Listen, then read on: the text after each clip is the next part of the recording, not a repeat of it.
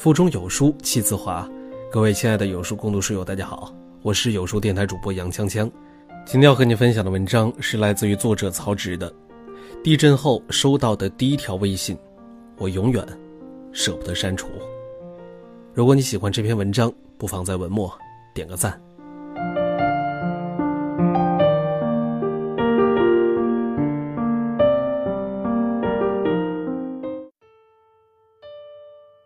八月八号发生的最令人悲痛的天灾，莫过于四川九寨沟的七级地震。地震造成了多人死亡，在去世的市民中，有一对来自湖北武汉的夫妇，他们带着孩子一家四口前往九寨沟自驾游。就在地震当晚，当他们的车行至神仙池酒店附近的时候，被巨石砸住，孩子的母亲当场被落石砸中身亡。而孩子的父亲，则在临死前砸碎了车窗，并将正在上六年级的孩子推了出去。在这种直面生死的关头，不会有什么力量，比父母亲推出孩子的力量更强大和沉重。惊魂一刻过后，很多亲历地震的人在朋友圈里报平安，但是最关心你的人，可能反而看不到这些讯息。曾经在微博上看过一句话：“你永远不知道，你走了之后，家里的菜有多简单。”就像我永远不知道对话框里短短的一行字，背后是多少担忧和关心。就像我永远不知道，对话框里短短的一行字，背后是多少担忧和关心。今天早上给一名在四川念书的好朋友打电话询问情况。说了半天，聊到了以前曾经历过的一场地震。那会儿他刚到四川读书，一次凌晨的小型晃动让他惊慌不已，千万种情绪涌上心头。给一直喜欢却没有得到回应的姑娘发了一条消息，说：“此时地震，不知道还有没有机会见到你，只想发个消息，希望你一切都好。”后来晃动停止，他才跟着早已经习惯晃动的本地同学进屋睡觉，又给姑娘发了一个消息解释，还发了个朋友圈说自己一切安好，随后关机睡觉。早上醒来开机之后，手机一直在震动，他惊喜地以为是姑娘关心他。等看到二十多个未接电话，几十条微信、短信都是来自爸妈，一下就慌了。我回拨过去，电话响了不到一秒钟就接通了。想必他们当时一定是急坏了，手机就拿在手心上。接通之后，我妈说的第一句话就是：“宝贝儿，你还好吧？要不你赶紧先回家来，别在那儿待着了。”我愣了一下，然后才反应过来，原来我把他们屏蔽了，他们并没有看到。我的那条报平安的朋友圈，我朋友圈里的所有的好友都知道我没事儿，除了他们。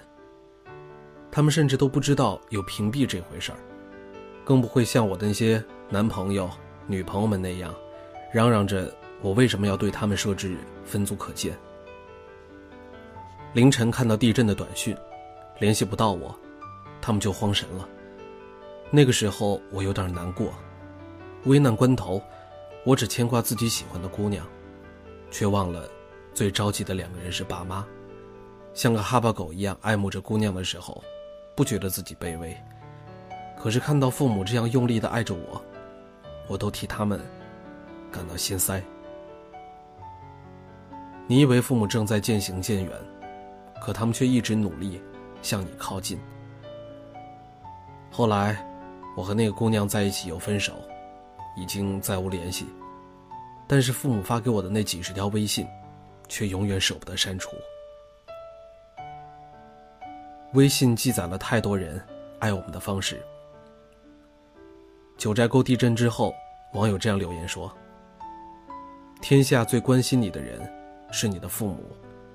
我出差到的地方，我妈就打电话；旅游下飞机的第一个电话，就是妈妈。”他嘴上说关心他孙女，其实关心的还是他儿子。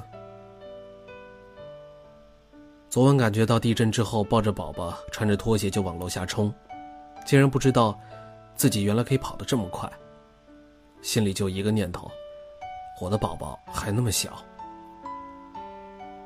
也有人为了更大的责任，选择拯救更多的家庭。即使在琐碎的日常生活中，爸妈也留下了太多让我舍不得删除的聊天记录。在我做公号之前，我妈几乎不关注订阅号。微信全部的存在意义，除了跟我聊天、打电话，就是用来发红包、抢红包。后来不知道从哪儿听说，点开看一篇文章可以加人气，他的工作重心就变了。一有新文章就点开看，就算是他看不懂，也一定要翻到最后点一个赞。他还不遗余力地往各种长辈群、朋友圈里转发，末了还不忘骄傲地补一句：“这是我闺女写的。”我既尴尬又感动，好害怕他的亲戚同事把他拉黑，又默默的想，大概只有亲爹亲妈才会这样支持女儿吧。另外一位写科普文章的作者在群里说，有一次回家，他看到妈妈戴着老花眼镜，往一个厚厚的笔记本上写东西，还以为高中辍学的妈妈准备重返课堂，仔细一看。里面全都是抄录的他的文章，边页都写满了笔记，一页纸上注释的密密麻麻。他就问他妈妈：“你抄这些做什么呀？”他妈妈抬起头，表情认真的像个小学生。看到你每天拿手机点点点，妈想知道你每天在看的是什么。要知道，他平时写的文章，都是那种参考文献列一大串。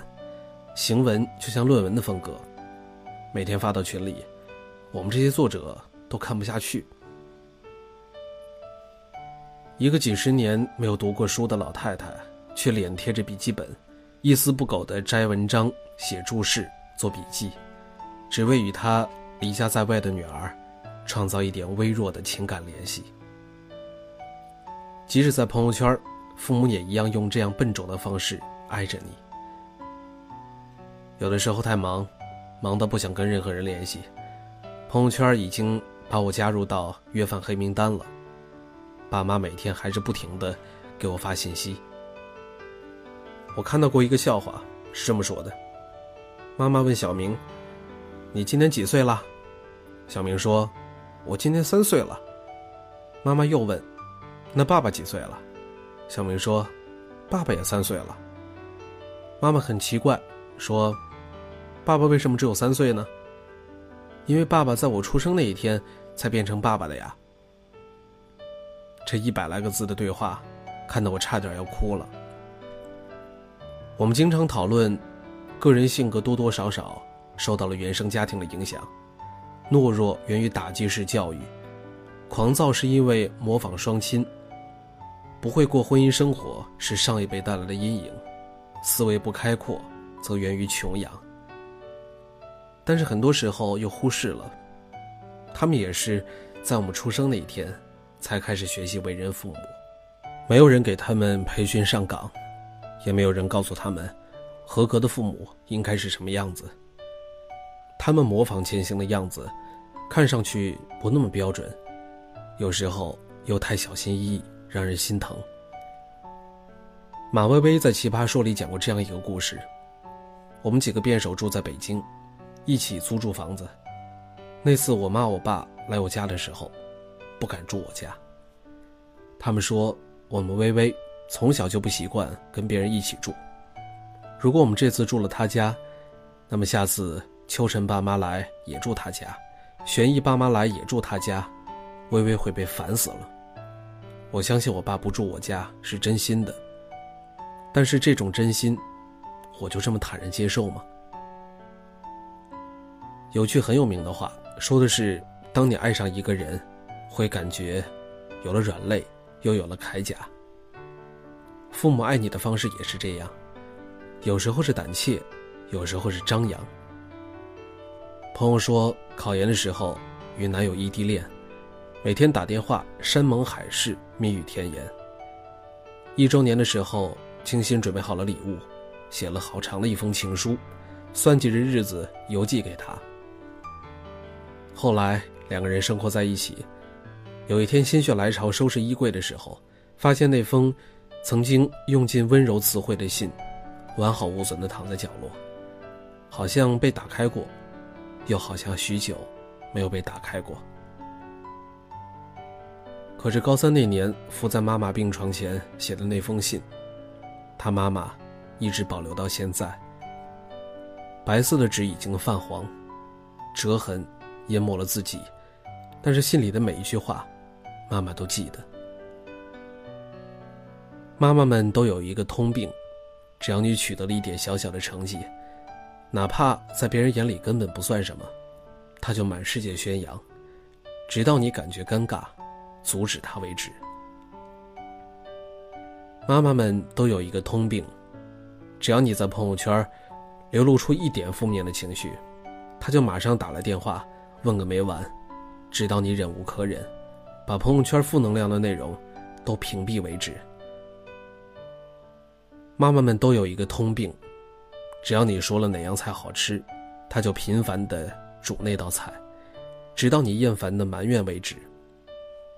其实他这辈子，就是在拼命把你觉得好的，给你，都给你，爱的不知所措了而已。李健谈起过父亲的一件事儿，他的父亲是患癌去世的，生病那会儿要上厕所的时候，几乎是无法步行，实在不行了，李健就背着他爸爸去上厕所，扶着他去。爸爸在弥留之际对他说了一句话：“原谅爸爸。”李健和姐姐凑钱给父亲交手术费。当时我的歌唱事业没有什么大的起色，他一直担心我的生活。父亲觉得给儿子增加了负担，现在连上厕所都还要儿子背、儿子扶。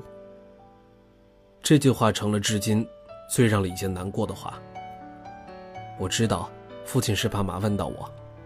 所以最后，他对我说了一句：“原谅爸爸。”这句话对我来说，一直是很难过的一件事儿。我觉得他对我太客气了。我觉得父子之间，怎么能用原谅呢？这完全是我应该的事儿。龙应台《亲爱的安德烈》里那段话，我现在已经倒背如流。所谓父母，就是那不断对着背影，既欣喜。又悲伤，想追回拥抱，又不敢声张的人，在这短暂的缘分里，你把最好的给了我，我也想把最好的给你。一次讨论表白的话题，有读者在后台这样留言：“当我心无牵挂的时候，贫穷对我来说只是晚上吃馒头与吃牛排的区别，无损我的快乐。”可当我爱上一个人的时候，我才深深地感受到了什么是贫穷所带来的自卑。很多人都说，努力是为了梦想，为了未来，为了更好的自己。我觉得我努力是为了当下，是为了我妈在超市货架上驻足不前时，不用因为价钱便宜去买高仿上当；是为了我爸在出门代课的时候，不用因为省一点钱。还穿着十年前的旧衣服，是为了面对疾病的时候，不用因为经济原因，被迫放弃更有效的疗法。是为了能有最大的余地，为他们选择更舒适、更有尊严的人生。人生的每一节，都让我更清楚的意识到，我不只是为自己活着，因为我想要的，我父母在用尽力气给我实现。他们想要的，我也想帮他们实现。在这个碎片化的时代，你有多久没有读完一本书了呢？长按扫描文末二维码，在有书公众号菜单免费领取有书独家引进外文畅销书四本，附中文讲解。也欢迎大家下载有书共读 App 收听领读。我是主播杨锵锵，我在京津走廊廊坊，给您送去问候。记得在文末点赞。